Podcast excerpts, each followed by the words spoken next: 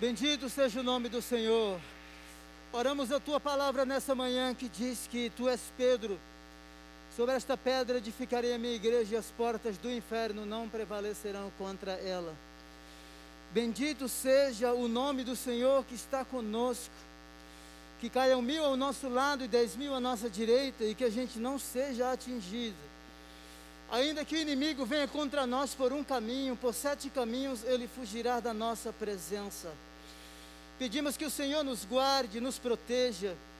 Senhor, há gratidão no nosso coração, porque o Senhor tem protegido o nosso povo, o nosso rebanho. O Senhor tem nos abençoado, o Senhor tem suprido as nossas necessidades. Senhor, obrigado por tua fidelidade. Abençoe todos que aqui estão, em especial, Senhor, aqueles que porventura estão enfrentando alguma luta, que tem um amigo, um parente internado, desempregado, qualquer aflição. Eu oro por provisão, Senhor. Inclina os teus ouvidos à oração deste, deste lugar. Abençoa a Miriam, a esposa do pastor Jordélio. Deus, visite-a em nome de Jesus.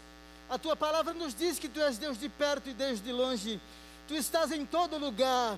Abençoamos agora a vida da Miriam com saúde. Que o vírus seja extinto daquele corpo. Pai, que ela receba saúde em nome de Jesus. Abençoamos a vida do Bosco também. Toque-o com a tua graça. Abençoamos, Deus, a vida do Marcelo, filho da dona Tânia e do seu Décio.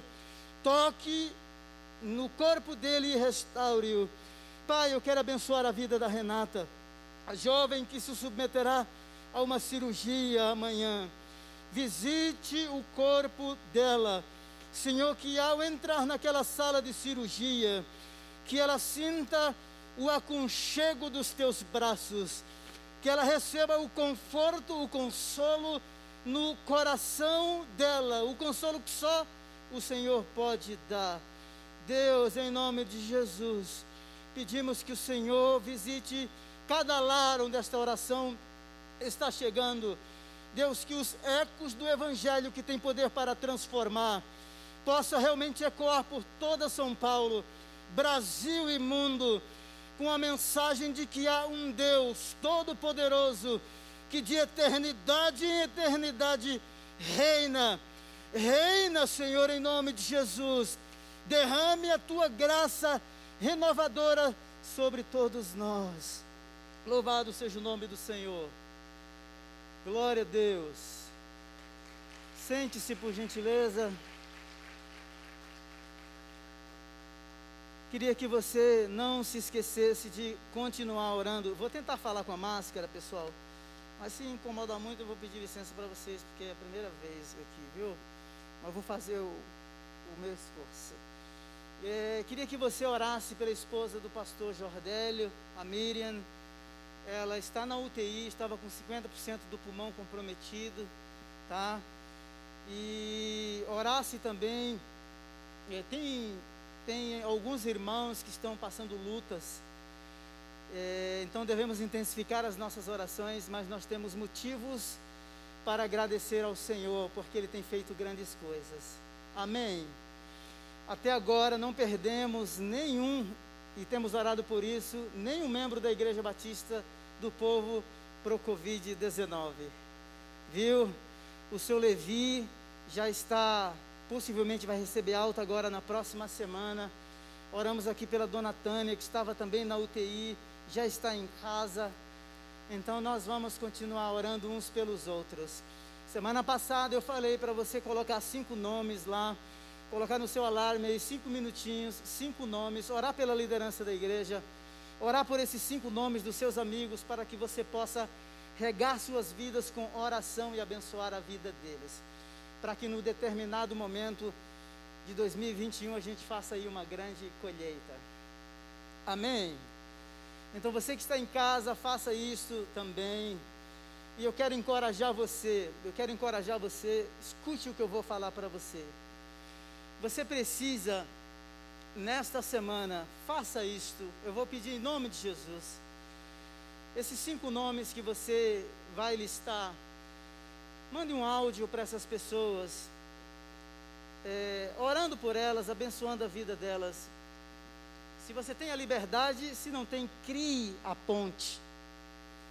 É, diga que quer conversar um pouquinho com ela, com ela, com essas pessoas e ore mesmo por elas. Fala assim, olha, eu, eu quero orar por você. Eu quero, eu quero orar por você. Posso orar por você? Você tem uma necessidade específica que queira que eu ore? Nós precisamos regar a vida destas pessoas com oração. Amém? Os três crentes disseram amém. Até o final de 2021 a gente se converte, aí todo mundo diz amém. Então eu queria que você orasse, porque a oração tem poder. A oração tem poder. Eu creio que a oração move realmente a mão do nosso Deus. E os ouvidos dele estão abertos para nos ouvir. Eu creio nisso. Nós temos orado e vamos continuar orando. Continue orando pela liderança da igreja. Pastor Jonas, dia 21, às 10h30, vai estar aqui com a gente. Vão ter um momento aqui muito especial. Muito especial. O tema do ano é simplesmente igreja, um corpo saudável que cresce e edifica-se a si mesmo. Então nós queremos crescer de forma orgânica, muito saudável, mas queremos ganhar muitas vidas para Jesus. Né? Queremos ganhar muitas vidas para Jesus.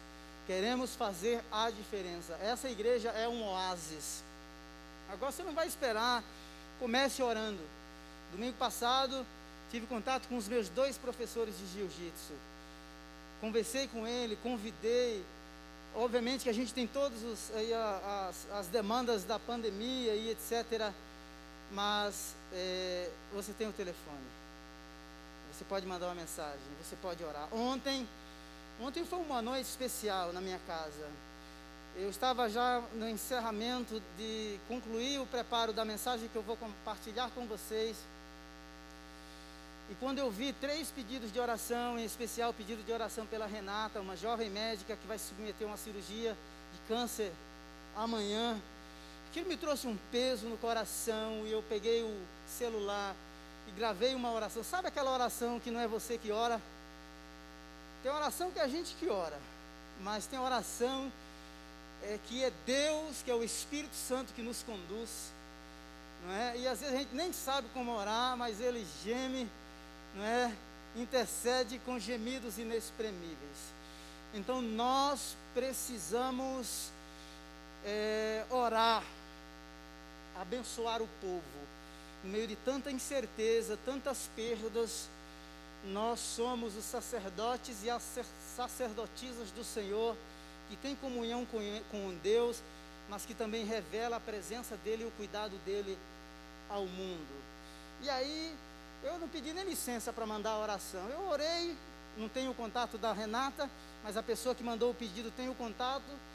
Essa oração certamente vai chegar até a Renata. Depois aproveitei o embalo, gravei outra oração e mandei para outra pessoa. Eu quero é, encorajar você a fazer isso. A gente tem uma cultura aqui em São Paulo, falei até para o pastor Gadeia, né, que eu agora já estou falando até 70 também, né? Já estou aí na vibe da cultura paulistana. E a gente tem uma, um aspecto da cultura que geralmente as pessoas quando ligam para mim, eu falo assim, eu não quis incomodar você. Amigo não incomoda. Nós não podemos permitir que as pessoas sofram e sofram sozinhas. Tem muita gente sofrendo. Tem muita gente passando necessidade. O auxílio emergencial foi cortado. Então você foi chamado para ser instrumento de Deus para ministrar consolo, cura, restauração e esperança. Tá bom? Bom, hoje nós vamos conversar um pouquinho a mais sobre o tema da série de Atos é Deus equipa a sua igreja para evangelizar.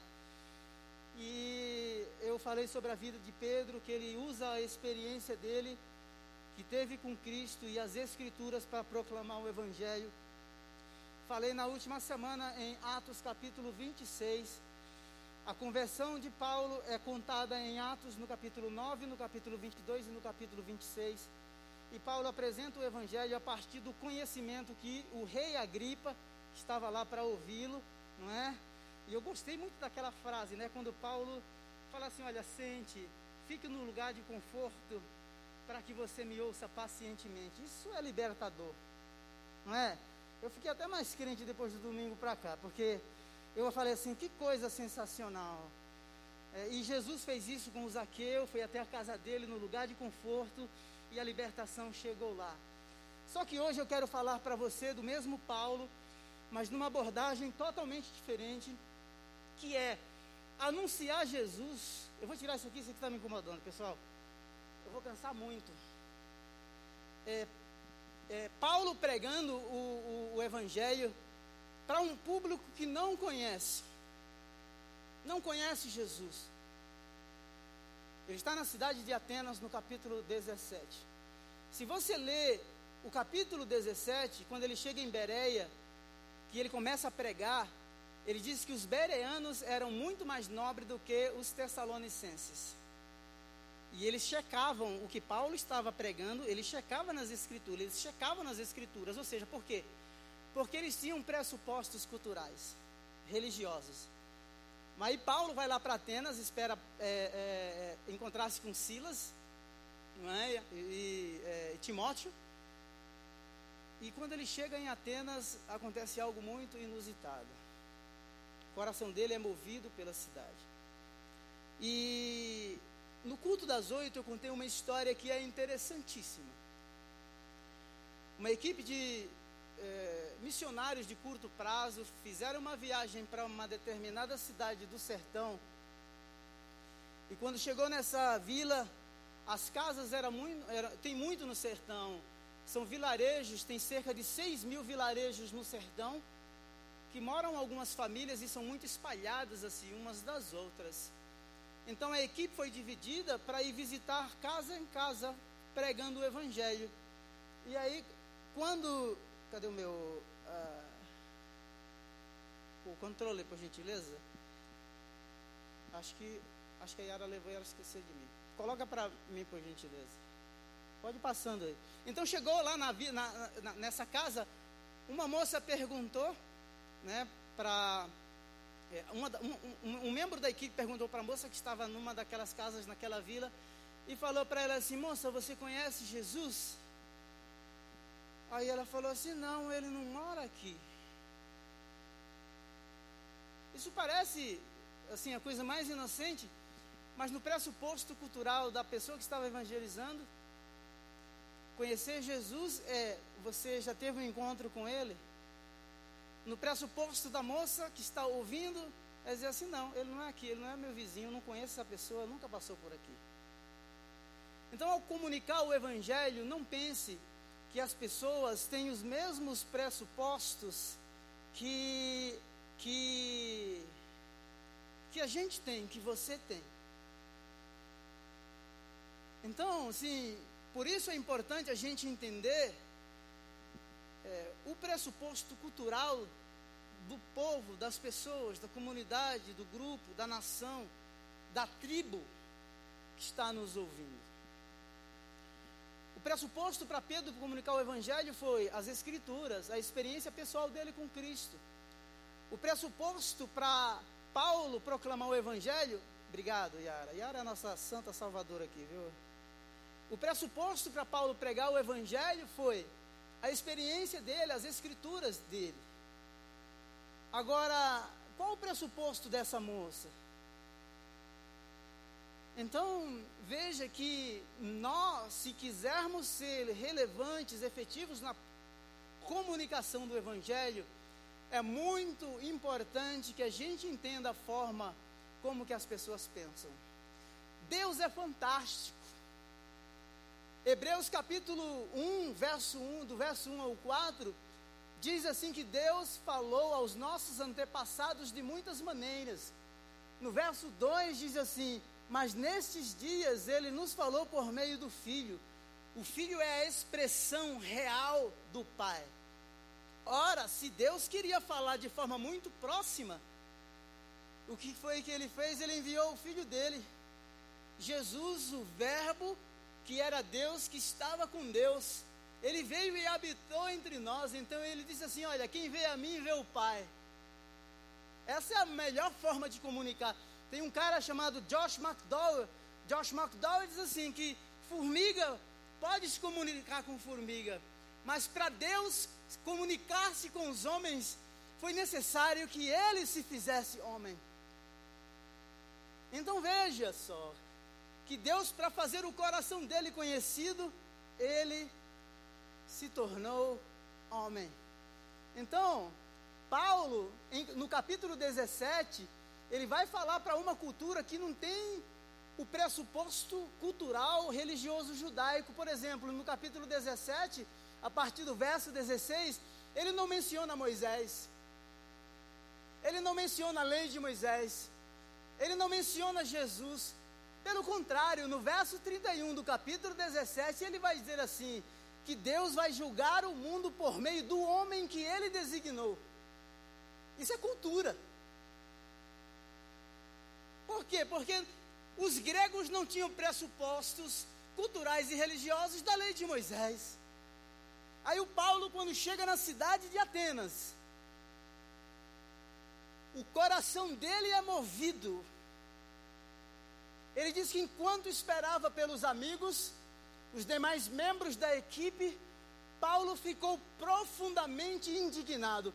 Essa indignação não é uma indignação raivosa, preconceituosa. Não. O Paulo, ao olhar a cidade entregue aos ídolos,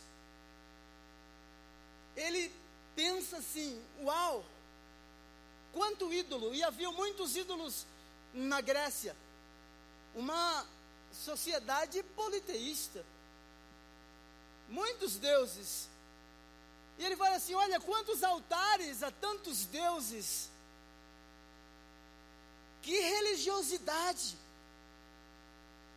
Ele fica indignado pelo fato de que a glória que é devida ao Criador de todas as coisas estava sendo designada, oferecida, prestada a outros deuses. Eu acredito que a maioria de nós aqui iríamos julgar, iríamos expulsar todos os capetas, amarrar todos os demônios, mandar saí-los em ordem alfabética, sem atropelar, não é? Mas não iríamos permitir, nesse ambiente religiosamente plural, não é? Que o coração fosse movido. Então, ao entrar num contexto que não reflete a nossa cultura religiosa, saiba que o primeiro instrumento de transformação somos nós. Você. E é isso que Paulo faz. Ele sai andando pela cidade. Veja o verbo ver aparece várias vezes. Então levantou-se da reunião, na reunião do aerópago e disse: Atenienses, vejo que em todos os aspectos vocês são religiosos. Eu pergunto, será que a gente aprecia a religiosidade de outras pessoas que é diferente da nossa? Sabe aquela pessoa que você já assim, só volta a ser crente? Sabe que outras pessoas já falou a respeito de você sem conhecer a Deus? Fala assim, nossa, como Josefina mudou como Roberto mudou o padrão moral e ético dele é sensacional. É interessante que Paulo parte da indignação para a apreciação, com o fim de que o nome de Cristo seja proclamado numa cultura que não tem nenhum pressuposto cultural sobre a lei de Moisés, sobre o judaísmo e sobre o próprio Cristo. Fantástico fantástico. Paulo é o cabra que tem um nível de inteligência cultural acima da média. É só você ler 1 Coríntios capítulo 9 a partir do verso 19 até o verso 23. Olha o que é que ele diz: andando pela cidade, ele observa cuidadosamente, ele tem atenção para a dinâmica da cidade, não é um olhar desinteressado, é uma vida que anda pela cidade com intencionalidade, com propósito, a tal ponto de permitir que o coração dele seja tocado, movido pela religiosidade dos atenienses. E eu queria que você pensasse numa coisa nessa manhã. Você que está me ouvindo pela internet também. Antes de proclamar, faça o que Jesus fez em Mateus capítulo 9. Jesus ia passando, ele percorria, ele pregava boa notícia, ele curava as enfermidades do povo. Ao ver a multidão, o texto diz que ele teve compaixão delas. Olha, isso aqui é um diagnóstico, isso aqui é uma pesquisa. Não é um andar aleatório. Mas é alguém que percorre a cidade de forma intencional e ao dar o diagnóstico da cidade, descrever a situação social, política, religiosa do povo, permite-se ser tocado pelo estado, nesse caso de extrema vulnerabilidade, das ovelhas que estavam desamparadas é, e sem pastor. Nós vivemos numa época em que nós nos tornamos assim bem insensíveis. A gente vê tanta estatística de violência, não é? Em que o nosso olhar parece ser um olhar extremamente desinteressado para o mundo à nossa volta. Jesus, ele não somente percorreu, Jesus viu, Jesus agiu, Jesus sentiu, e depois que ele fecha né, o diagnóstico, ele diz assim: rogue, rogue ao Senhor da seara que envie ceifeiros para a sua seara. É isso que ele faz. Um outro fato interessante é que Neemias, que era o copeiro do rei, ao receber uma visita no palácio, ele fez uma pergunta intencional. Neemias capítulo 1, do verso 1 ao verso 4. Verso 2 diz assim: Um dos meus irmãos veio de Judá com alguns dos outros homens e eu lhes perguntei. Eu lhes perguntei acerca dos judeus que restaram, os sobreviventes do cativeiro. Ele já sabe que o quadro é terrível. É quadro de humilhação, é de desolação, é de cidade com muros derrubados, com portas queimadas pelo fogo. Mas ele pergunta, pergunta intencional. E aí ele ouve o relatório. O texto diz que ele pergunta, mas ele escuta. Eles me responderam: aqueles que sobreviveram ao cativeiro e estão lá na província passam por grande sofrimento e humilhação. Verso 4: Quando ouvi essas coisas, sentei-me e chorei. A gente pergunta, mas às vezes a gente não quer saber. Afinal, a nossa cidade ela é muito dinâmica. É verdade? Afinal, a nossa rotina, a nossa agenda é muito cheia. Temos prioridades, temos prioridades escalonadas. Você acha que eu vou gastar tempo em fazer perguntas que vão demandar o meu tempo e que vai interferir na minha rotina? Se você não faz, precisamos fazer. Se você não faz, precisa fazer. A agenda não é sua. Lembro-me, uma certa vez eu ainda estava no seminário e assim uma agenda muito bem organizada. E aí Deus me deu uma bordoada naquele dia e falou assim: "Você é o dono da sua agenda? A sua agenda é minha. Eu tenho espaço na sua agenda. Eu posso quebrar a sua rotina. Há espaço para percorrer a cidade, ver, sentir, agir, rogar. Há espaço para tecer diagnósticos sobre a situação social, espiritual e emocional do povo. Há espaço para quem tem a vida no lugar de conforto, fazer pergunta para pessoas que estão com a vida em situação de extrema vulnerabilidade, como é o caso de Neemias. há espaço. Deus quebra os paradigmas, Ele quebra o protocolo, porque o primeiro campo de ação transformador é o nosso próprio coração. E Paulo vai dar prosseguimento, Deus, o Deus desconhecido. Ele parte da indignação para a apreciação. Você não vê palavras de julgamento, mas a intencionalidade faz com que eu aprecie a vida religiosa do outro, que é plural, que é diversa, não é essa palavra de hoje? Sociedade inclusivista, não é? Todos os caminhos levam a Deus, é isso que se prega aí fora.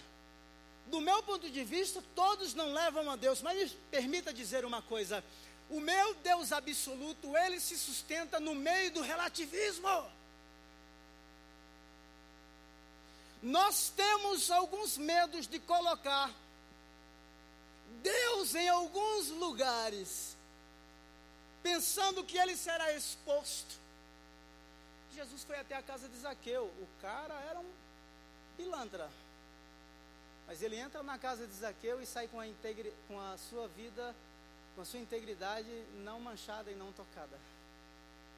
Jesus recebe as propostas mais indecentes por Satanás no deserto.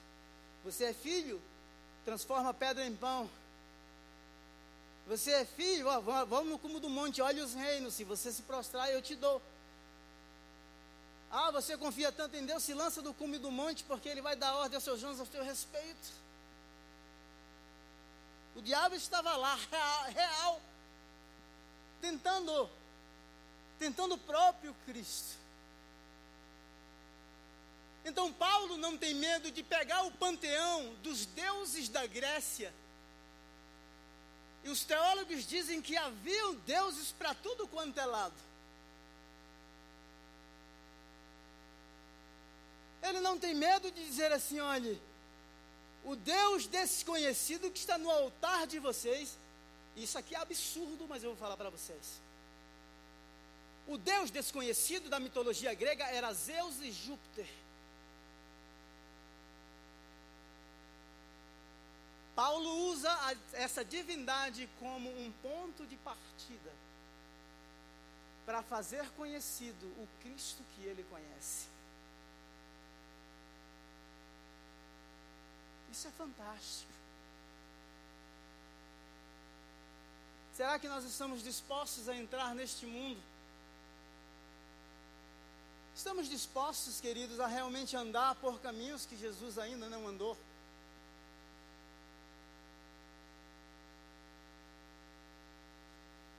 Acho muito legal o turismo em Israel. Se você tem condição, vá. Mas, sinceramente, eu prefiro andar onde ele não andou ainda. Eu prefiro pisar em terras que ele não pisou. Prefiro ganhar para ele o fruto do seu sacrifício, que é uma humanidade que ainda não o conhece. Saia da indignação e parta para a apreciação. os deuses gregos, estava aí.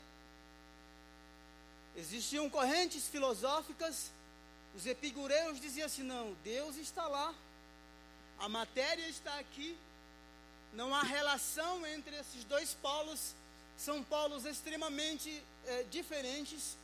O Deus da mitologia grega não interfere nos negócios da humanidade.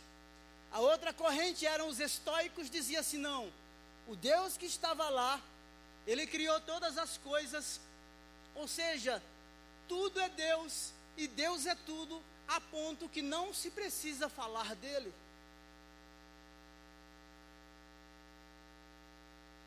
O Deus do agnosticismo, agnos, duas palavrinhas sem conhecimento de Deus. Isso é moda. Agnósticos. O agnosticismo descreve Deus como o ser mais tirano da face da terra, egoísta, narcisista. criou a humanidade, colocou nelas leis inerentes e ela vai seguir o seu próprio curso. A humanidade se tornou órfã, sozinha, abandonada. O pluralismo religioso. Todos os caminhos levam a Deus. É isso que o pluralismo religioso faz. Os altares de Atenas estavam todos lá. No meio do relativismo, Paulo apresenta aquele que é absoluto.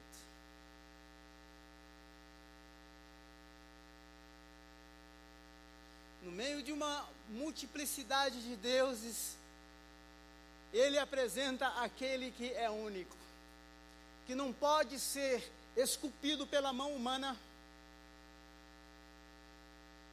que não pode estar confinado a um templo, que não pode, é isso que ele vai descrever no capítulo 17, que não, que não é servido por homens, que não é servido pelo ser humano, pelo contrário, tudo veio à existência por meio dele.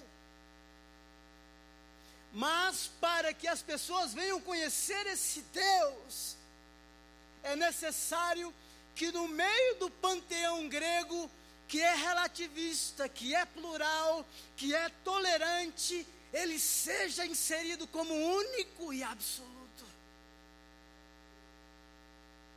Glória a Deus por isso. Sem medo de ser feliz.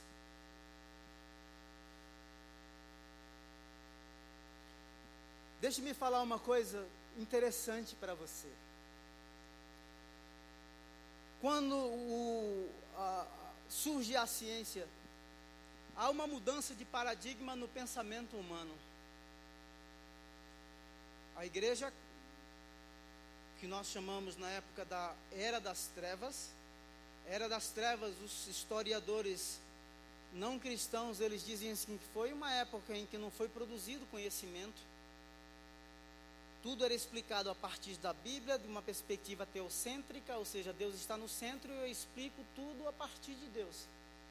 Surge o advento da ciência, agora eles vão dizer assim: não, nós não precisamos mais de Deus, nós não precisamos mais de igreja, nós não precisamos mais de Bíblia. A humanidade amadureceu o suficiente, se tornou adulta e iluminada.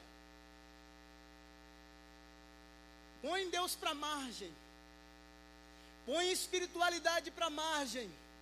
Põe a Bíblia para margem. Ou seja, a igreja, Deus, Bíblia foi marginalizado na ciência moderna. Agora pasme. No século 20, finalzinho do século 20, surgiram no mundo cerca de 1.200 experimentos mostrando que as pessoas religiosas pacientes religiosos têm uma capacidade muito maior de se recuperarem de suas doenças do que aqueles que não são religiosos. A ciência concluiu e a medicina fala sobre isso. Que diz que a espiritualidade, veja que a modernidade negou, marginalizou, mas a pós-modernidade trouxe a espiritualidade para o centro da conversa. Por que, que eu estou falando isso? Eu estou falando isso porque nós precisamos estar preparados para em todos os campos, em todas as esferas, em todos os diálogos, que é permeado pela espiritualidade mística, cósmica, ambiental, vegana, uma série de coisas. Use tudo isso como pressuposto para apresentar o Deus absoluto, Criador de todas as coisas. Os cientistas estão se tornando cada vez mais conscientes dos caminhos biológicos pelos quais fatores sociais e psicológicos influenciam a saúde física. e a suscetibilidade às doenças. E influências similares podem ser logo identificadas também por fatores espirituais. Olha aqui para mim, eu quero dizer uma coisa para você. Se a modernidade marginalizou a igreja, marginalizou o divino, a pós-modernidade trouxe a espiritualidade para o centro das discussões e nós precisamos, de forma intencional, como igreja, pegar esse pressuposto cultural e apresentar o Evangelho que transforma e nos dá segurança de vida eterna.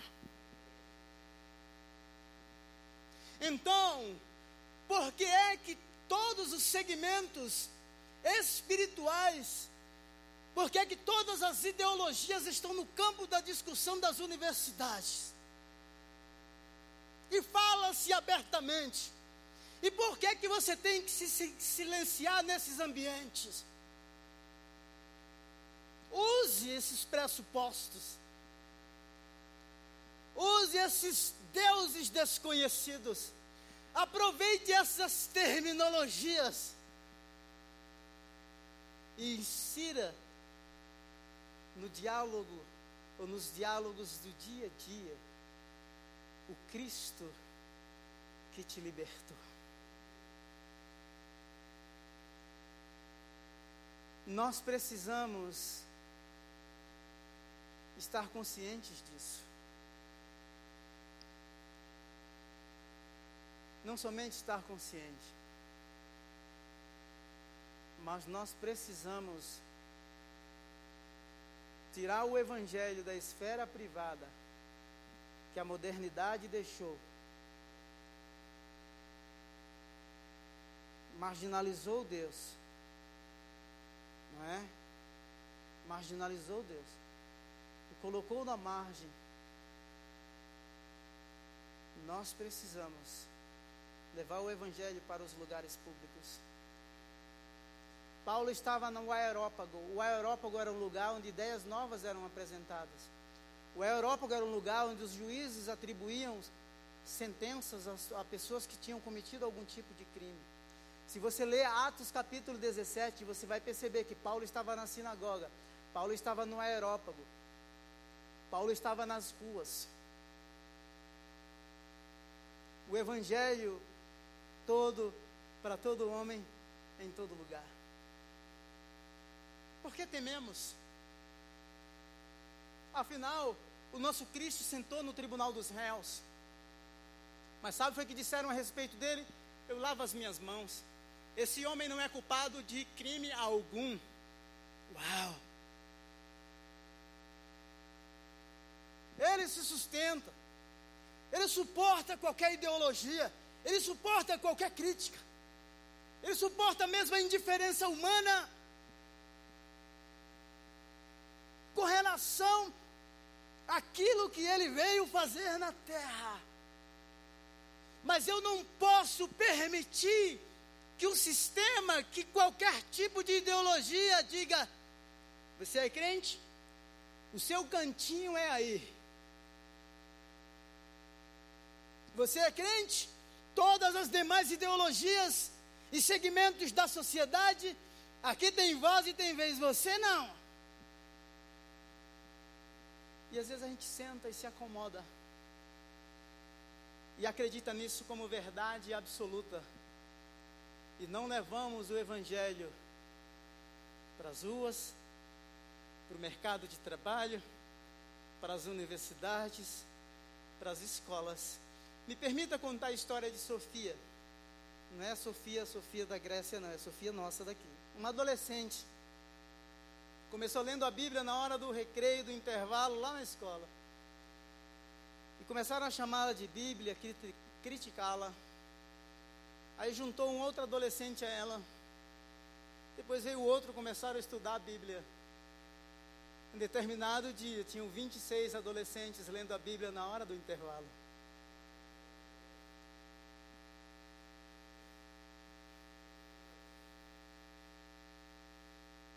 Isso que Paulo faz. No mundo, numa cultura em que não tem nenhum pressuposto sobre o Deus Criador dos céus e da terra. ele pega um pressuposto divino, porque o coração dele moveu-se de compaixão, de indignação, porque a adoração que era para estar sendo oferecida ao verdadeiro Deus estava sendo oferecida aos ídolos. Ele usa aquilo como ponte. Ele diz assim: olha, o Deus que vocês adoram não conhecendo, é este que eu apresento para vocês. Eu quero ler algumas frases para você.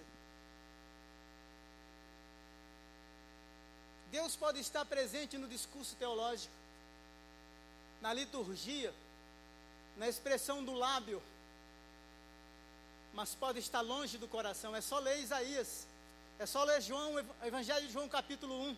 Onde se deve adorar? A mulher samaritana pergunta. Uns dizem que é em Jerusalém, outros dizem que é no Monte Gerezim, mas você, ele diz assim: volte-se para o coração. Coração no contexto judaico é o centro da vida. Lembra-se de Jó. Os amigos de Jó o criticaram, não tinham compreensão de quem era Deus. Se você ler 42, o capítulo 42 do livro de Jó, você vai perceber que nem Jó e nem os amigos de Jó que discursavam sobre Deus, conheciam Deus a partir de uma experiência pessoal.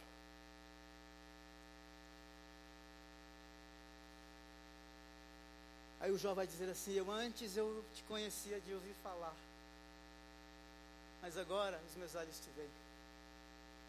Na maioria das cidades do Brasil tem uma igreja em estilo gótico no centro da cidade apontando para cima. Igreja no centro da cidade, mas na periferia da vida das pessoas. Igrejas no centro da cidade, mas que não exercem influência sobre a sociedade. Deus nos chamou para fazermos a diferença. Coloque o Deus absoluto entre o panteão dos deuses de qualquer cultura e você verá que ele será diferente. Porque nunca se viu nem se ouviu um Deus que trabalha em favor daqueles que nele esperam. Coloque o Cristo no lugar mais indigno. Coloque-o entre os sábios e entendidos. Já que os sábios não conseguiram a salvação pela própria sabedoria humana, aprove Deus salvar a humanidade pela loucura do Evangelho. Uau! Esse é o Evangelho. Coloque o Cristo no lugar mais vergonhoso, na cruz, crucificado, e você verá que ele não ficará ali. Ele venceu a morte. Coloque o Cristo no Gólgota, pregado numa cruz de braços abertos, no cume do monte. É no cume do monte de braços abertos que ele vai dizer: Pai, tudo está pago. E é no cume do monte, no lugar da humilhação, no lugar mais indigno, quando ele diz que tudo está pago, toda a humanidade é abraçada no lugar da vergonha. Glória a Deus por isso.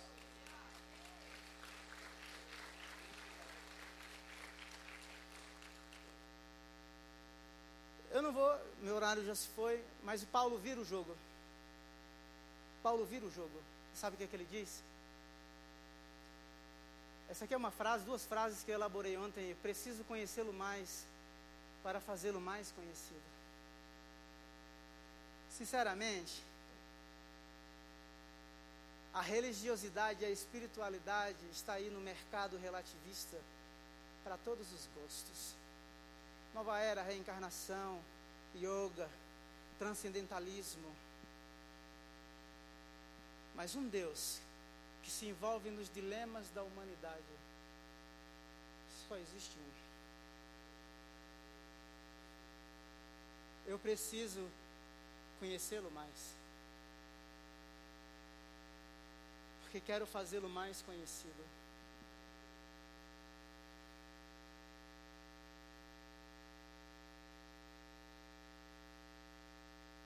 Nós já vamos orar. Anunciamos o Deus que conhecemos para pessoas, mundo e culturas que não conhecem. Quando eu falei no início desse culto que eu pedi que você fizesse a listinha com seus nomes, que você ligasse para alguém, Porque a palavra que você mais ouviu pelos filósofos brasileiros é incerteza.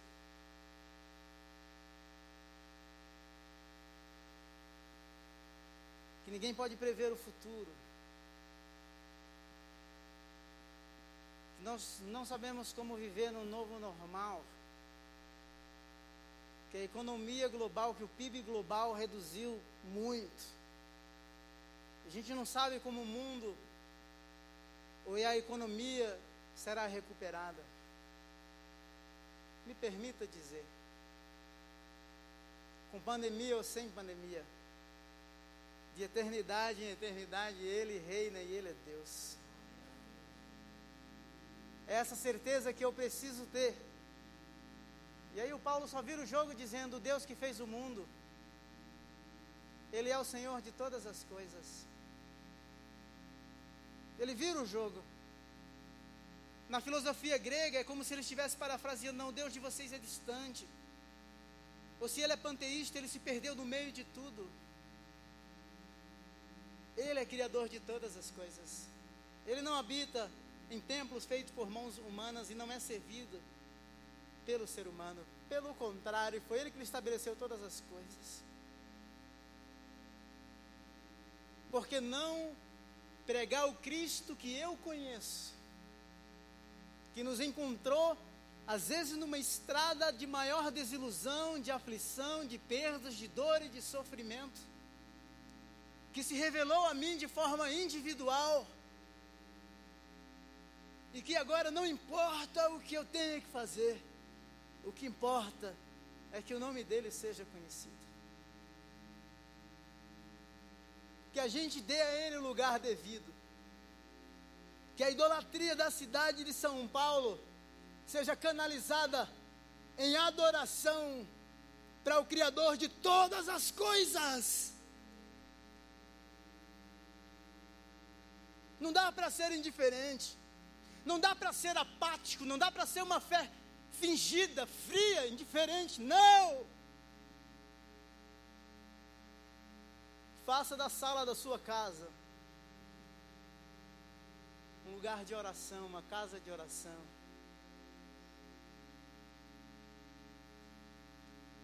Faça do seu escritório, se você não tiver liberdade no escritório, sinceramente, vai lá no banheiro, senta e ora.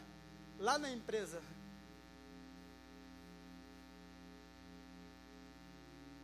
Para que o nome do Criador de todas as coisas seja entronizado. E que, elas, e, as, e que as pessoas que nos rodeiam vejam de que não há Deus como nosso Deus.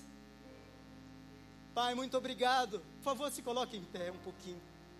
Obrigado, obrigado por esse tempo rico. Obrigado por esse tempo precioso. Obrigado, Senhor eterno, pelos teus grandes feitos.